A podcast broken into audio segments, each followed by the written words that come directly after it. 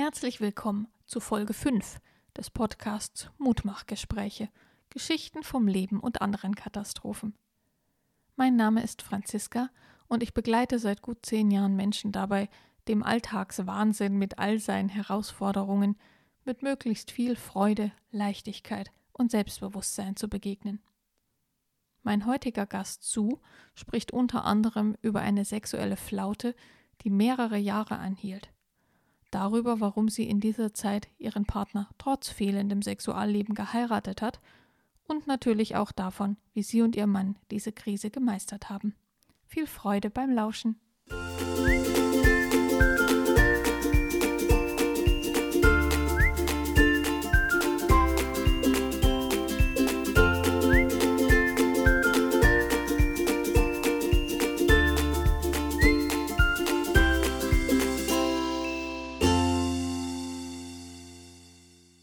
Hallo ihr Lieben, herzlich willkommen zur neuen Ausgabe der Mutmachgespräche. Ich habe auch heute wieder einen Gast. Mir gegenüber sitzt heute die Sue. Schön, dass du da bist. Herzlich willkommen. Hallo. Magst du dich gleich vorstellen, ein bisschen was über dich erzählen? Ja, gerne. Also, ich bin die Sue. Ich bin mittlerweile 34 Jahre alt. Und ja, äh, viel mehr würde ich jetzt nicht sagen. Voll okay. Verrätst du uns dein Thema? Ja, ich spreche heute zum Thema Sexualität. Uh. Ja, heißes Thema. Gut, da es ja um Mutmachgespräche geht, muss es also zu irgendeinem Zeitpunkt ein Problem gegeben haben. Mm, ja, sogar zu einem längeren Zeitpunkt ein Problem gegeben haben. Okay, erzähl. Also schlussendlich ähm, bin ich jetzt seit zehn Jahren mit meinem Mann zusammen. Und seit sieben Jahren sind wir jetzt auch verheiratet. Und in der Anfangszeit ähm, lief unsere Sexualität noch ganz gut. Also ich würde sagen, wir hatten noch ein relativ normales Sexleben, nicht super oft, aber auch nicht super wenig. Und irgendwann hatten wir gar keinen Sex mehr. Und zwar ziemlich genau sechs Jahre lang. Krass. Sagt sie so locker flockig. Warte, ich suche nach der passenden Frage. War das äh, relativ plötzlich oder eher schleichend? Also immer weniger geworden und dann gar nicht mehr? Ähm, ich glaube, dass das ein schleichender Prozess war. Also ich, ähm, ich, wusste, dass mein Mann von vornherein nicht so der supersexuelle Mensch war. Ähm, was mir in, zu diesem Zeitpunkt ganz recht kam, weil ich davor Beziehungen hatte, wo es sich hauptsächlich nur um Sex drehte. Also die wollten nichts anderes, die wollten nur Sex von mir, die Männer. Und das war dann mal so die erholsame andere Seite. Und dann ist das aber immer weniger geworden.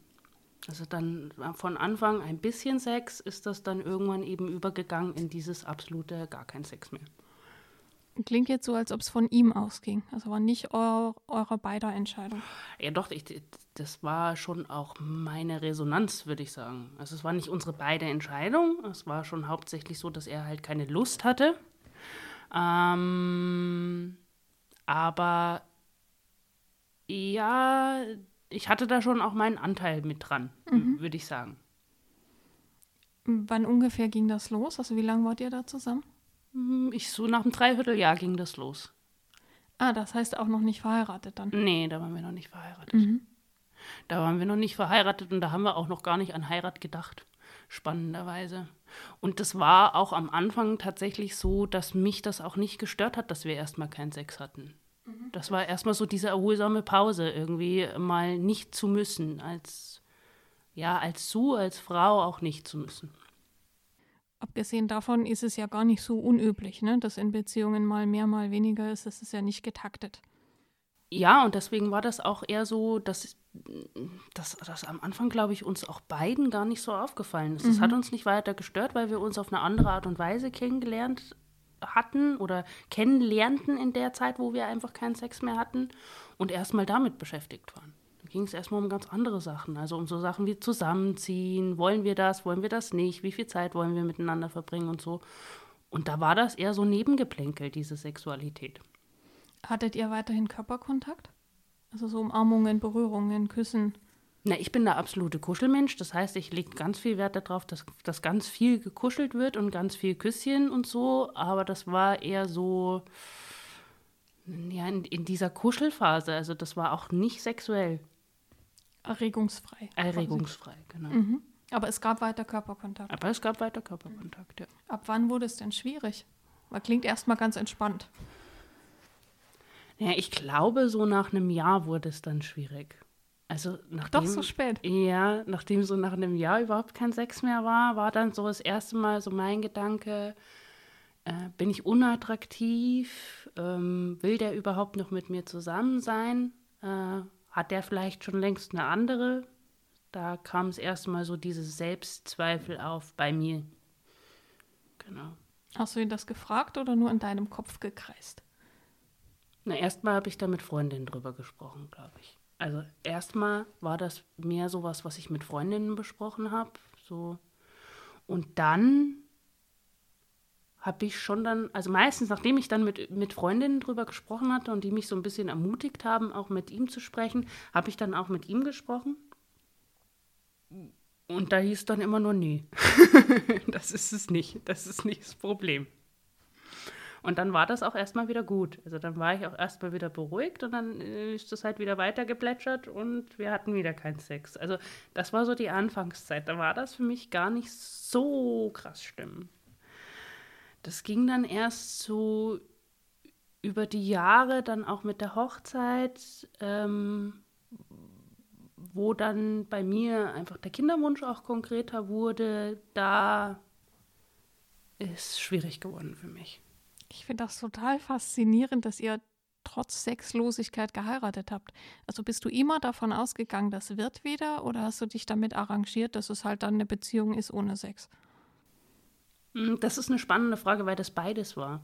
Ähm, das kann man nicht so genau trennen voneinander. Also es war zum einen eben das, ähm, dass ich mir relativ sicher war, dass das der Mann ist, äh, den ich völlig unabhängig von Sex, mit dem ich völlig unabhängig von Sex zusammen sein will. Und da war ich mir sehr sicher äh, in dem Bereich.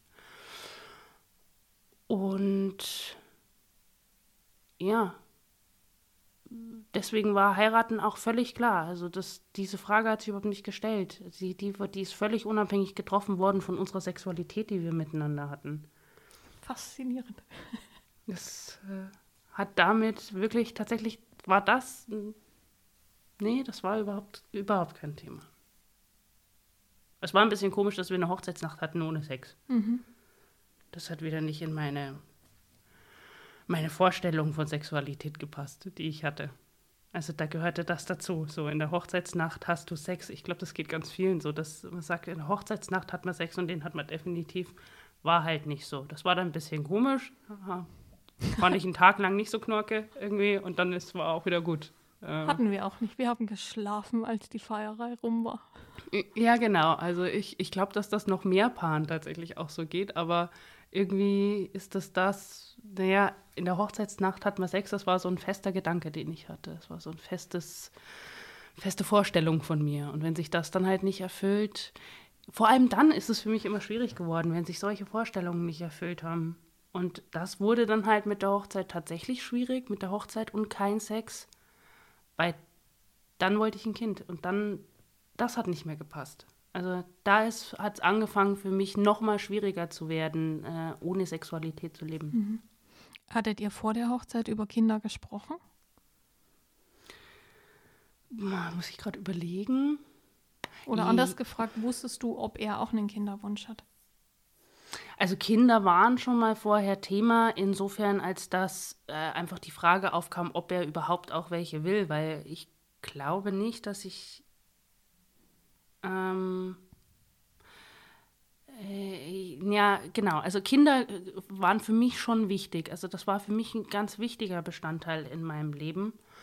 Ähm, auch so ein bisschen zwanghaft. Ich, ich wollte auf jeden Fall Kinder haben. Ähm, und ich glaube, ich hätte nicht geheiratet, wenn er keine Kinder gewollt hätte. Also gar keine Kinder gewollt hätte. Also wenn dieses Thema für ihn überhaupt nicht in Frage gekommen wäre. Insofern war es Thema. Aber es war nicht Thema mit, wir müssen jetzt ein Kind haben und das muss jetzt sofort sein und äh, am besten morgen noch. So war es nicht Thema. Mhm.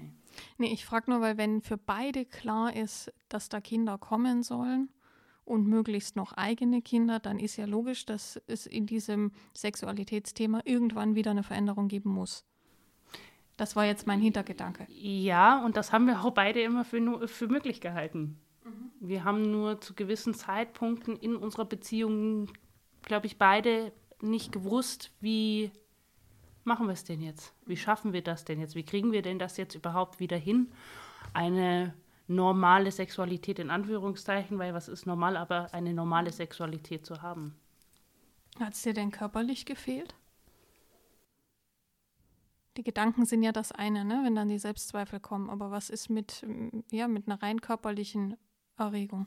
Na, erstmal eine ganze Zeit lang nicht. Also ich würde sogar so weit gehen zu sagen, erstmal so ein, zwei Jahre nicht. Aber so nach ein, zwei Jahren, ja, vielleicht sogar noch länger. Ich würde sagen, sogar noch länger als ein, zwei Jahre. Ich würde sogar auf drei Jahre, vier Jahre hochgehen. Da hat mir das nicht gefehlt. Aber so nach drei, vier Jahren ähm, war schon auch das körperliche Bedürfnis dann wieder da. Mhm. Hattest du denn Lust, wenn dir andere Männer begegnet sind? Nee, das war, also, ja, also ich fand andere Männer attraktiv und äh, äh, aber das wäre das wär für mich nicht in Frage gekommen, äh, meinen Partner zu betrügen. Oder das in Erwägung zu ziehen, ihn zu betrügen auch. Äh, so weit ging es mir gar nicht, ob du das dann ausgelebt hättest oder nicht, sondern nur, ob die, äh, also ich finde das so spannend, war die Lust dann komplett weg oder wurde die halt nicht gelebt und hat sich dann anderswo gezeigt? Nee, nee. Ich, würde nicht sagen, dass ich, äh, dass ich, also ich fand andere Männer attraktiv, ja, aber nicht, dass ich so weit gegangen wäre, dass ich mir da irgendwas Sexuelles vorgestellt hätte oder so. Nee, das war, war nicht Thema. Habt ihr darüber geredet? Weißt du, wie das bei ihm war? Wir haben darüber geredet und haben uns schon immer ziemlich offen gesagt, und das tun wir auch heute noch, wenn wir jemanden attraktiv fanden, also eine andere Frau, einen anderen Mann attraktiv fanden, da waren wir schon offen. Ähm, und es war natürlich schon auch Thema, naja, wenn du jemanden attraktiv findest, ist das zumindest nicht ganz unsexuell. Aber jetzt so, dass wir explizit darüber gesprochen haben, ob wir uns mit dem Sex vorstellen könnten, das eigentlich nicht. Mhm. Nee. Also für dich war dann der Kinderwunsch, der nicht erfüllt werden kann ohne Sex, das größere Thema, ja? Ja, Okay. Also, wobei das auch ein Entwicklungsprozess ist. Ich muss, ich muss tatsächlich überlegen, weil es ja auch äh, um eine ziemlich lange Zeitspanne ging. Das war irgendwann das Hauptthema. Vorher war schon das Hauptthema die Selbstzweifel, die ich hatte. Also die Selbstzweifel, die ich in Bezug auf, auf Sexualität hatte. Das war so der Beginn dass das anfing, dass ich mir gedacht habe, ich bin dem Mann nicht attraktiv genug. Ich kann dem Mann nicht gerecht werden und deswegen will dieser Mann keinen Sex mit mir. Mhm. Das war ganz lange der Hauptfokus.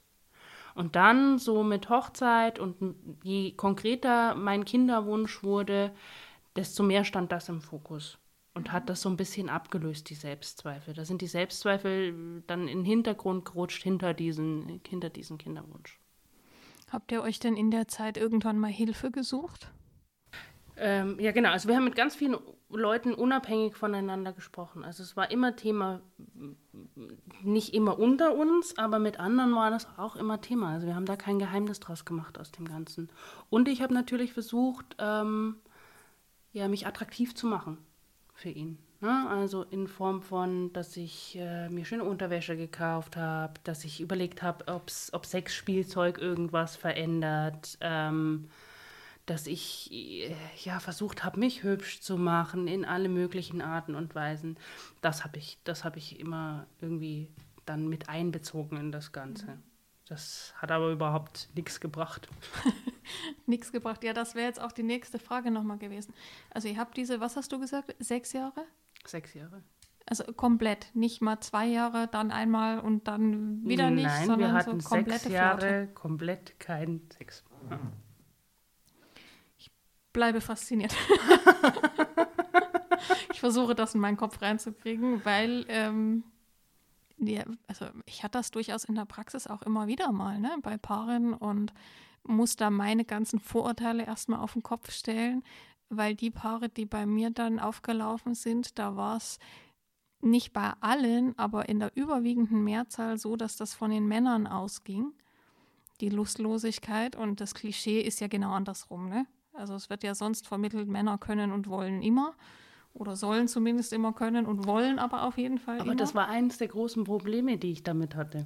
Weil du als Frau dir noch mehr denkst als als Mann. Also wenn der Mann keine Lust hat, Muss es an dir liegen. dann muss es an dir liegen. Es ist, muss deine Schuld sein. Es kann nicht sein, dass es äh, seine Schuld ist. Wenn, wenn der keine Lust hat, dann machst du was falsch. Das ist der Gedanke, der dahinter steht. Ja, und das haben alle anderen Frauen, mit denen ich bisher in diesen Konstellationen zu tun hatte, auch gesagt. Finde ich schwer faszinierend. Die Feministin in mir äh, streckt gleich die Faust und äh, sagt, was soll das? Ähm, ja, aber spannend, weil was sind die, die Ursachen dahinter? Bei Frauen forscht man ja auch ganz viel, ne? Wenn die Lustlosigkeit kommt, und dann wird es oft auf Hormone geschoben und Stress und verschiedene andere Sachen. Habt ihr denn, jetzt auch so mal so in der Vorschau schon, habt ihr denn rausgefunden, woran das lag? Also ich weiß nicht, ob du das jetzt erzählen darfst, ne? Da müsste ich wahrscheinlich mit ihm selber reden, aber Naja, äh, wir haben das schon, ja, na, wir haben das schon rausgefunden, wobei das eine Ewigkeitengeschichte wäre. Kurz gesagt ging es eigentlich darum, dass er äh, ähm, mich nicht beschmutzen wollte mit Sexualität. Also ganz einfach ausgedrückt. Ja? Also war das lange ein Thema. weil er unterbewusst abgespeichert hat, Sex ist was Schmutziges. Sex ist was Schmutziges, ähm, noch ein bisschen komplexer, ja, also ähm, weil es ja Sex auch in so vielen verschiedenen Arten und Weisen und Formen gibt. Ähm, und da ich für ihn so wichtig war und so was Besonderes war, konnte er das mit mir nicht haben, weil ich dann unrein geworden wäre. Ganz platt. Und, äh, und, und bei mir war es aber eben so, genau umgekehrt. Also wenn ich nicht, äh, naja, sagen wir mal so, das kleine Flittchen bin, bin ich nicht gut als Frau. Ich habe genau den umgekehrten Gedanken gehabt. Und äh, dann lebst du ja in zwei verschiedenen Welten. Und wie, wie willst du dich dann treffen, wenn du, wenn du diese Standpunkte hast? Und das war das, was wir, glaube ich, wo wir lange gebraucht haben, um, um, um zu sehen, dass wir da ein bisschen in einem Schwarz-Weiß-Denken drin sind. Ja, klar, braucht ja auch unheimlich viel Mut, da überhaupt erst mal drüber zu reden, ne? Ja, wobei, also diese Scheu habe ich völlig abgelegt. Also ich habe durch diese lange Durstphase und durch diese lange Strecke, wo ich keinen Sex hatte, habe ich gelernt, wahnsinnig offen über Sex zu sprechen. Also genau, ja, ich würde mich heu äh, heute offener nennen als damals. Ich habe damals gedacht, ich bin wahnsinnig offen und habe mich wahnsinnig getäuscht in mir selber. Und heute bin ich wahnsinnig offen und manchmal so offen, dass ich die Leute ein bisschen überfordert damit. Mag ich. Äh, mag ich auch, aber er ist für, für den einen oder anderen manchmal ein bisschen unangenehm, glaube ich. Ja, klar, verstehe ich. Es ist ja auch ein sehr schambesetztes Thema. Also auf der einen Seite ist es alles übersexualisiert und auf jeder Werbung prangt ein nackter Hintern. Aber zu lernen, wirklich drüber zu reden, über die eigenen Bedürfnisse und Wünsche, ist jetzt nicht so verbreitet. Also ich finde, da muss man sich schon aktiv mit auseinandersetzen. Ja, und nicht nur über die eigenen Bedürfnisse und Wünsche, sondern tatsächlich auch über die eigenen Schwächen, die man in Bezug auf dieses Thema hat. Also auch darum geht es ja. Also eben sich hinzustellen und zu sagen, ähm, ich hatte sechs Jahre keinen Sex, ähm, führt bei vielen zu einer Schockreaktion bis hin zu einem, oh mein Gott, du hast das überlebt. Äh, Ein bisschen habe ich das auch gedacht. äh, wo ich sage, ja, das habe ich überlegt und mittlerweile kann ich drüber lachen. Also und kann das eben auch offen sagen und, und kann das auch zum Thema machen und vielleicht dann auch wieder anderen, weil es geht nicht nur mir so, das habe ich auch lernen dürfen über die Zeit, sondern es geht auch vielen anderen so, auch wieder anderen ein Stück weit helfen damit und sagen, hey, man schafft's schon. Ja, ja, deswegen finde ich das ja so cool, dass du da heute hier mit dem Thema kommst und das erzählst. Weil die, mit denen ich bisher eben dazu zu tun hatte, also ich glaube, da wäre keine dabei gewesen, die gesagt hat, ja klar, lass uns heiraten, weil du bist es, wir kriegen das schon hin. Sondern da waren die Selbstzweifel wirklich so massiv, dass sie die ganze Beziehung in Frage gestellt haben. Und das ist bei euch ja schon eine große Besonderheit, dass ihr an dieser Beziehung scheinbar nicht gezweifelt habt. Nee. Oder stand das irgendwann mal zur Debatte? Nee, überhaupt nicht. Im Gegenteil, es war eher so, dass ähm, ich wirklich dann eher das Thema hatte, dass ich gesagt habe, okay, also wenn wir jetzt nie wieder Sex haben miteinander, dann ist das auch so und dann bin ich auch fein damit. Mhm. Das wäre für mich nicht der Grund gewesen, ihn zu verlassen. Oder äh, zu sagen, wir müssen uns jetzt trennen, weil wir funktionieren als Paar nicht. Aber das hat sich auch erst über die Zeit entwickelt. Also das ist auch ein Entwicklungsprozess gewesen, den wir miteinander gegangen sind. Da war ich mir schon ziemlich sicher, als wir geheiratet haben, da waren die Anfangsjahre waren da schwieriger. Ähm, aber bis das so richtig gesessen hat für mich und ich mir da so richtig hundertprozentig sicher war, das war ein Prozess. Wie ist er denn mit deinen Selbstzweifeln umgegangen? Also hat er das mitbekommen? Naja, das insofern mitbekommen, als dass ich mich dann halt öfter vor ihm hingestellt hatte und bewusst, so bewusst Komplimente eingefordert habe. So hast du schon gesehen, wie sexy ich heute angezogen bin und wie findest du mich denn? Also ich muss lachen, weil ich das heute immer noch mache, aber heute eher auf eine spaßige Art und Weise. Ähm, und da war, der, da war er immer richtig genervt von mir, weil für ihn völlig klar war, ich bin für ihn schön. Und er muss mir das jetzt auch nicht permanent sagen. Ich sollte das eigentlich wissen, dass ich für ihn schön bin. Aber ich habe das halt nicht gewusst und ich habe versucht, so über dieses äh, Komplimenthascherei habe ich versucht, mir meine Selbstbestätigung zurückzuholen und meine Selbstzweifel unterdrücken zu können. Wie seid ihr aus der Nummer rausgekommen? Wir, wir sind aus der Nummer rausgekommen, indem ich zum einen äh, dann irgendwann an meinem massiven Kinderwunsch gearbeitet habe und gesagt habe, wenn das jetzt nicht sein sollte, dann sind wir als Paar trotzdem, sind wir trotzdem cool miteinander. Also wir, wir brauchen nicht unbedingt ein Kind, um glücklich zu sein. Ich glaube, das ist so der richtige Satz dafür. Das war die eine Nummer. Und die andere Nummer war, dass wir Druck rausgenommen haben. Wir haben ähm, miteinander dann einen Workshop zu diesem Thema besucht und haben uns da das erste Mal mehr, nur wir beide haben uns das erste Mal mit Sexualität auseinandergesetzt. Und zwar völlig druckfrei und, und alles offen gelassen. Äh nur ihr beide, ähm, meinst du, ohne dass noch jemand damit reingequatscht hat? Na, nur wir beide, na, ich meine damit eher so, ähm, wir haben uns das erste Mal auf uns mit diesem Thema konzentriert.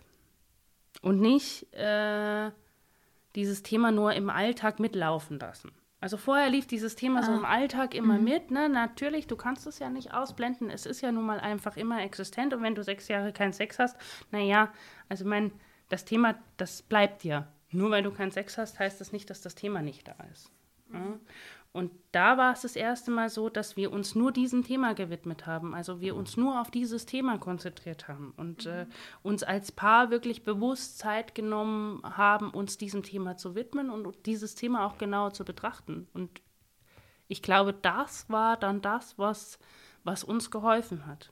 Also wir haben dann äh, angefangen, strukturiert Sex zu machen. Ne?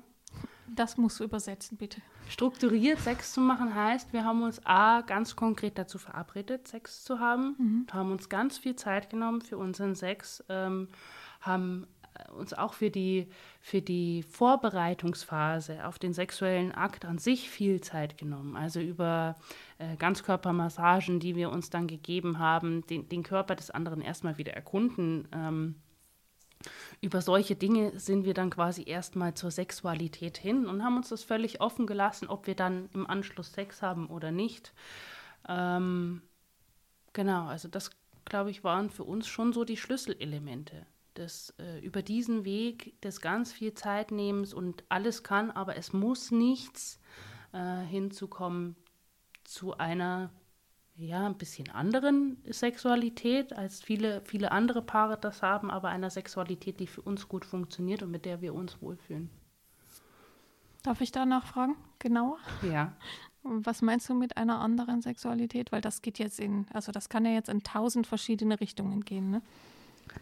Na, erstmal ähm, dazu, ähm, ich überlege gerade, wie ich, wie, ich, wie ich das jetzt so beschreibe, dass das jeder gut versteht, ohne dass ich das zu blumig mache.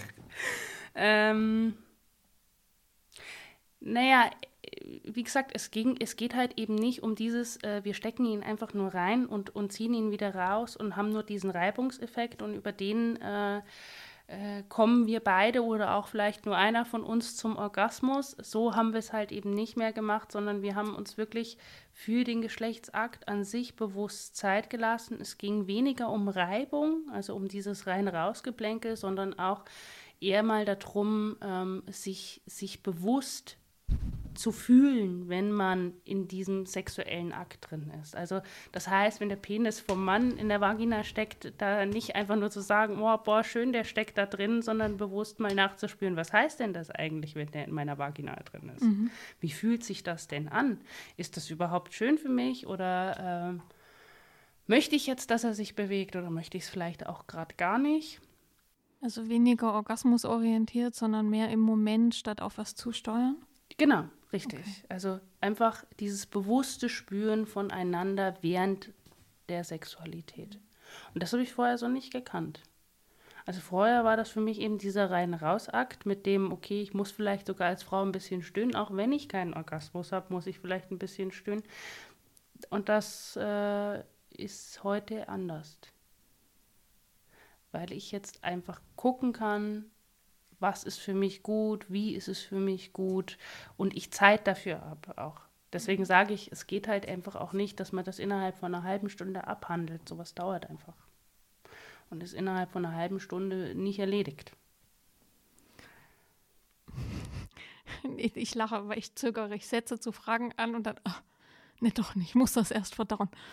Ihr hattet sechs Jahre keinen Sex, wart dann bei einem Workshop und dann ging's. Ja, und witzigerweise ging das sogar an, am Tag, wo wir mit dem Workshop angefangen haben, gleich. Krass.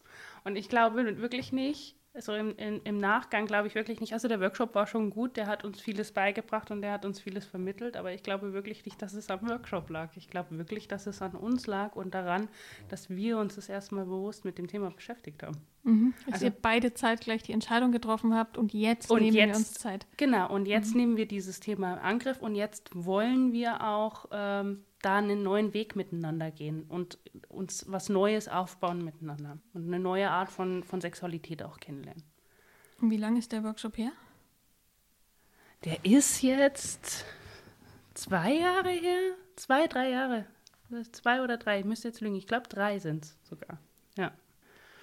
Und genau, und seitdem haben wir auch eine regelmäßige Sexualität. Es ist immer noch nicht so, dass wir äh, wie die Kanickel äh, siebenmal in der Woche äh, Sex miteinander haben. Aber wir haben immer noch fest terminiert regelmäßigen Sex miteinander und haben auch Spaß dabei. Schön. Und wir haben natürlich unser Baby gekriegt. Yay! Ja. Davon bin ich jetzt nicht überrascht, das habe ich nämlich vorher schon gesehen. Ein zuckersüßes Baby. Ja, wobei das dahin auch nochmal ein längerer Weg war. Also das war mit Sexualität ja auch nicht gegessen. Also die Sexualität war da und dann musste ja jetzt unbedingt das Kind kommen.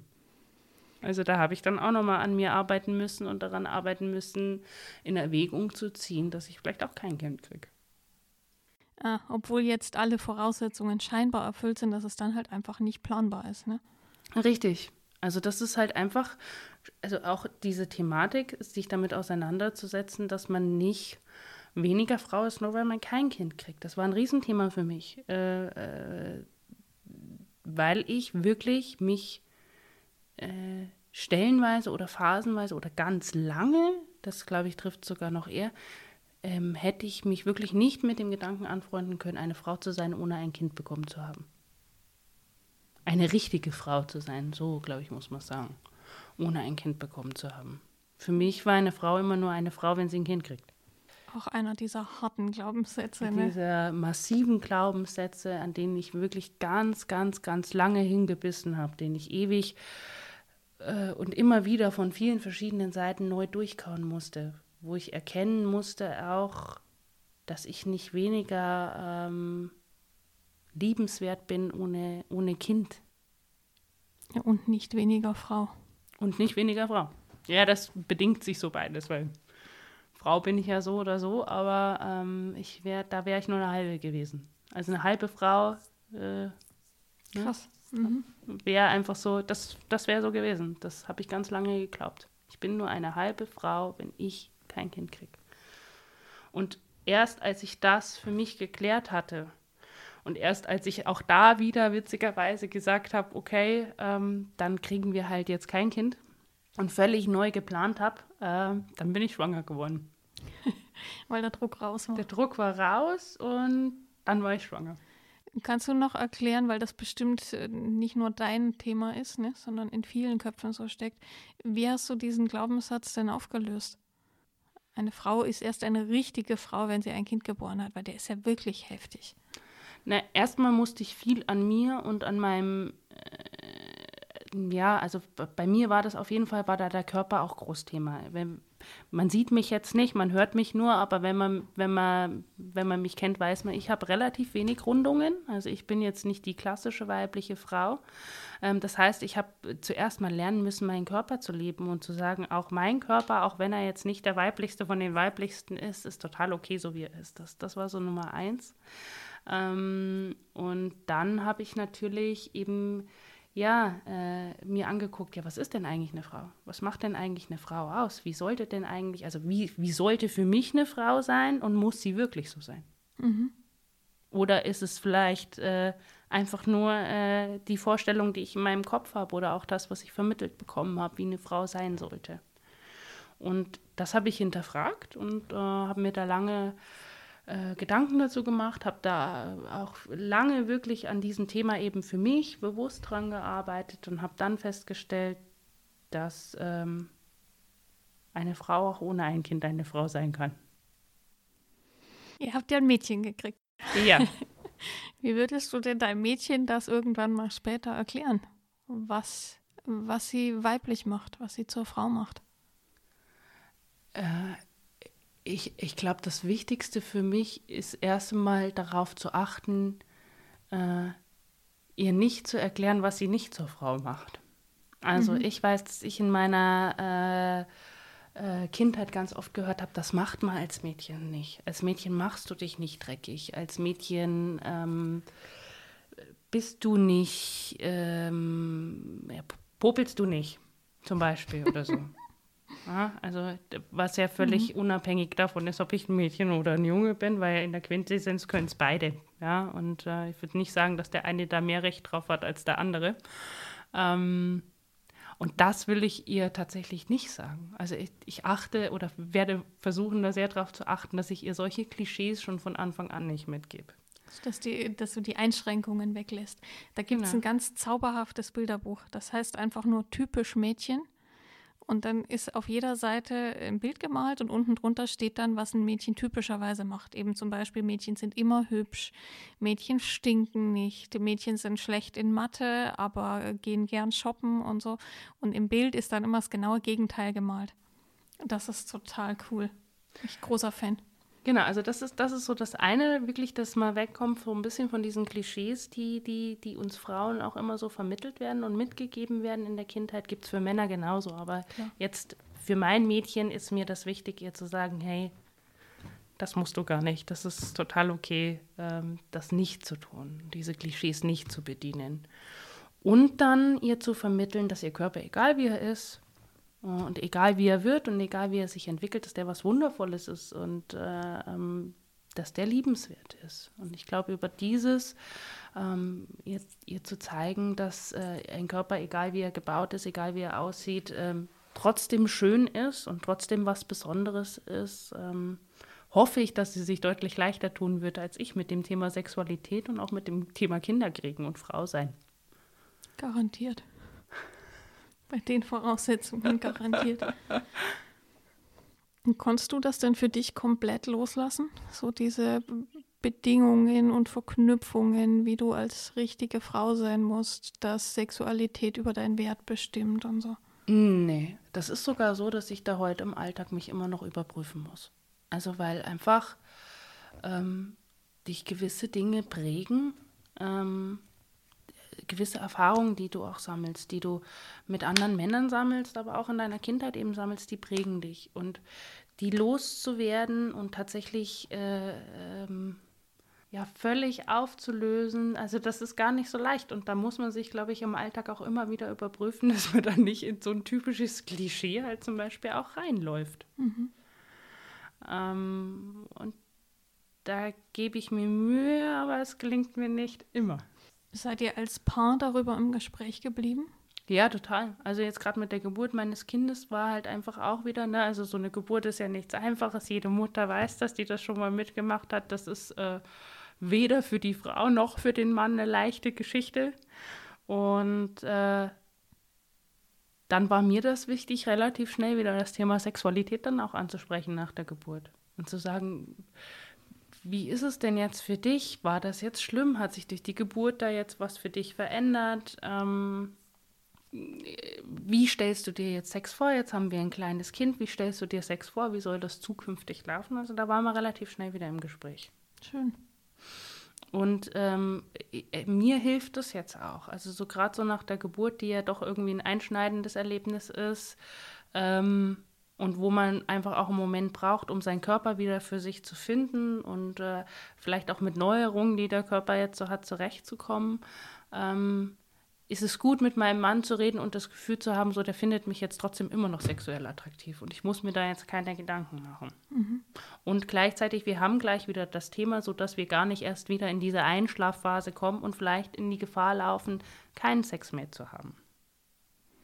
Also ist es schon noch in Anführungszeichen Arbeit, dass das Sexleben erhalten bleibt? Absolut. Es ist absolut Arbeit, dass mhm. das Sexleben erhalten bleibt. Deswegen habe ich vorher auch gesagt, wir müssen das terminiert machen. Das geht bei uns nicht spontan, ähm, weil die Gefahr, und zwar von beiden Seiten, sehr groß ist, dass wir es halt einfach einschlafen lassen. Ja, also weil es halt für uns eben auch nicht der wesentliche Bestandteil unserer Beziehung ist. Wir lieben uns auch ohne diese Geschichte, weil wir das sechs Jahre lang auch miteinander äh, erprobt haben, wie das geht, sich auch ohne Sex zu leben. Was waren denn die Punkte, wo du gemerkt hast in den sechs Jahren, dass ihr so miteinander verbunden seid? Also was waren da eure Rituale, eure Momente? Na, erstmal das, dass wir über alles reden können. Mhm. Also das ist irgendwie ganz wichtig. Ich würde sagen, ich kann mit meinem Mann tatsächlich über alles reden. Äh, auch wenn mir das im ersten Moment äh, peinlich ist oder total blödsinnig vorkommt oder ähm, ja, manchmal vielleicht auch nicht das Klügste ist, was ich so zu geben habe. Ja, also ich gebe ja nicht immer viele kluge Sachen von mir. Ähm, aber ich weiß, ich kann Ihnen das trotzdem sagen. Er schmunzelt vielleicht kurz und dann äh, kriege ich aber eine ehrliche Antwort von ihm. Also da, ähm, ja, da haben wir einfach ein sehr enges Vertrauensverhältnis zueinander. Und äh, das ist so das eine. Und, und das andere ist so dieses zu wissen, der andere, der ist immer für einen da. Also ich, äh, ich weiß, egal in welcher Scheiße ich gerade stecke oder egal, was gerade wieder schiefgelaufen ist oder ja, was auch kommen würde, wüsste ich, ich könnte mich auf meinen Mann verlassen. Zu 100 Prozent. Und das ist aber in Freundschaften nicht so. Also das ist speziell zwischen euch beiden. Ja, das ist schon nochmal ein sehr spezielles Band, was ich so zu einem Mann als auch äh, in Freundschaft jetzt noch nicht hatte. Also ich, ich kenne viele Männer, wo ich sicherlich weiß, wenn ich die nachts um vier anrufe und sage, du, ich habe da ein Problem, die kommen vorbei. Aber es ist, es ist nochmal spezieller, weil nur mein Mann diese Art hat, wo ich sage, okay, den würde ich vielleicht tatsächlich auch anrufen. mhm. Weißt du, ob er je mit anderen Männern darüber geredet hat, über die Schwierigkeiten in dem Bereich? Hat er, aber ich würde sagen, weniger als ich mit anderen Frauen darüber geredet habe. Also ich habe schon den Eindruck, dass das bei Männern auch nochmal ähm, ein sensibleres Thema ist als bei Frauen. Ja, und ich glaube, wir Frauen reden einfach mehr über Sex als Männer. Ich weiß nicht, ob es wirklich so ist, aber ähm, ja, doch viele Männer, also Sex hat man. Ich glaube, über Sex äh, sprechen. Also zumindest nicht, nicht so ganz ehrlich, ne? Ich glaube schon, dass viele Leute auch über Sex reden, so die Sachen, die gut laufen und die auch ein bisschen was hermachen, wenn man es erzählt.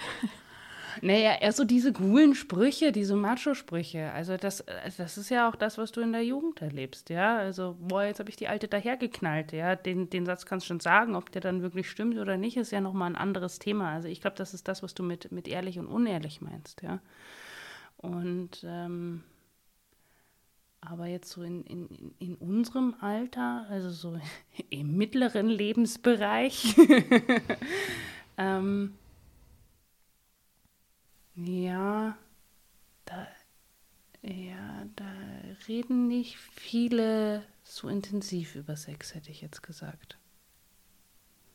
Also nicht, dass ich wüsste, oder? Also ich mit meinen Freundinnen schon, weil die sind das mittlerweile gewohnt, dass wir uns halt darüber unterhalten. Wir haben richtige Sexrunden miteinander gemacht und da ist da ziemlich offen darüber geredet worden. Ähm, aber ich glaube nicht, dass das der Regelfall ist. Und deswegen, glaube ich, wird das auch nicht so oft gemacht. Das werde ich rausfinden müssen.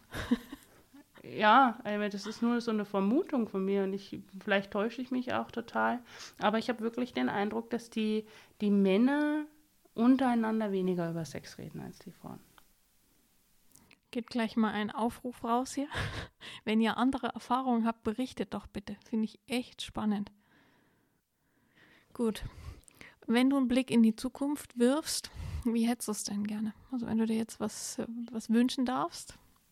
Wenn ich was mir was so wünschen deine Traumvorstellung? Ah, das ist gerade tatsächlich total schwierig, weil ich gerade wunschlos glücklich bin. Ja, umso besser.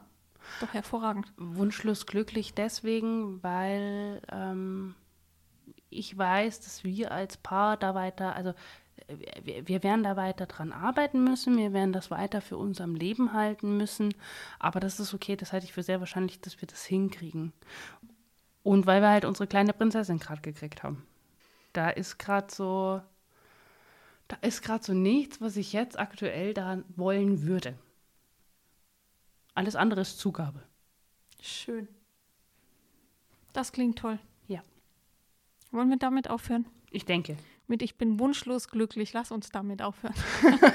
okay, gut zu machen ist. Vielen Dank für deine Offenheit. Sehr gerne. Ähm, ich werde wohl noch ein bisschen grübeln gehen. Jo. Ja, ich hoffe, das äh, hat geholfen. War gut für viele. Bestimmt. Dann euch beiden mit eurer Prinzessin alles Gute. Dankeschön. Ihr Lieben, das war das heutige Mutmachgespräch. Ich hoffe, ihr konntet ein bisschen Zuversicht tanken, dass sich selbst zeitweise sehr aussichtslose oder verfahrene Situationen zum Besseren wenden können. Manchmal braucht es halt einfach einen Langatem, ne? An dieser Stelle des Podcasts mache ich mal ein bisschen Werbung, allerdings nur für Hörerinnen, denn ich biete einen Workshop an, der zum Thema Weiblichkeit und Frausein ganz gut passt. Dieser Workshop ist einer meiner Babys, denn den gibt es seit Praxisbeginn vor knapp elf Jahren, nennt sich Heilung der Weiblichkeit oder praxisintern immer der Weiber-Workshop. Und in diesem Workshop beschäftigen wir uns mit so Fragen was bedeutet denn für dich Weiblichkeit? Wie möchtest du ganz persönlich dein Frausein leben und vor allem welche Überzeugungen davon, wie eine richtige Frau zu sein hat, stehen dir dabei noch im Weg? Ja, also das, was Sue vorhin erzählt hatte, nur eine Mutter ist eine richtige Frau. Und diesen ganzen Blödsinn, diese Grütze, die man da so im Kopf hat, gucken wir uns in diesem Workshop zusammen an. Dann geht es aber auch um Themen wie das eigene Tochtersein, das Verhältnis zur Mutter und zum Vater. Wir beschäftigen uns mit Partnerschaften und Sexualität. Und dann geht es natürlich immer auch um ein gesundes Körperbewusstsein und Selbstliebe. Falls du dich angesprochen fühlst, vielleicht ist das ja für dich, findest du alle Infos auf meiner Homepage franziska-ivanov.de. Für Fragen und Feedback zur heutigen Folge erreicht er uns wie immer über die Profile der Mutmachgespräche auf Facebook und Instagram. Ich freue mich, wenn ihr nächste Woche wieder mit dabei seid. Bis dahin eine gute Zeit und alles Liebe.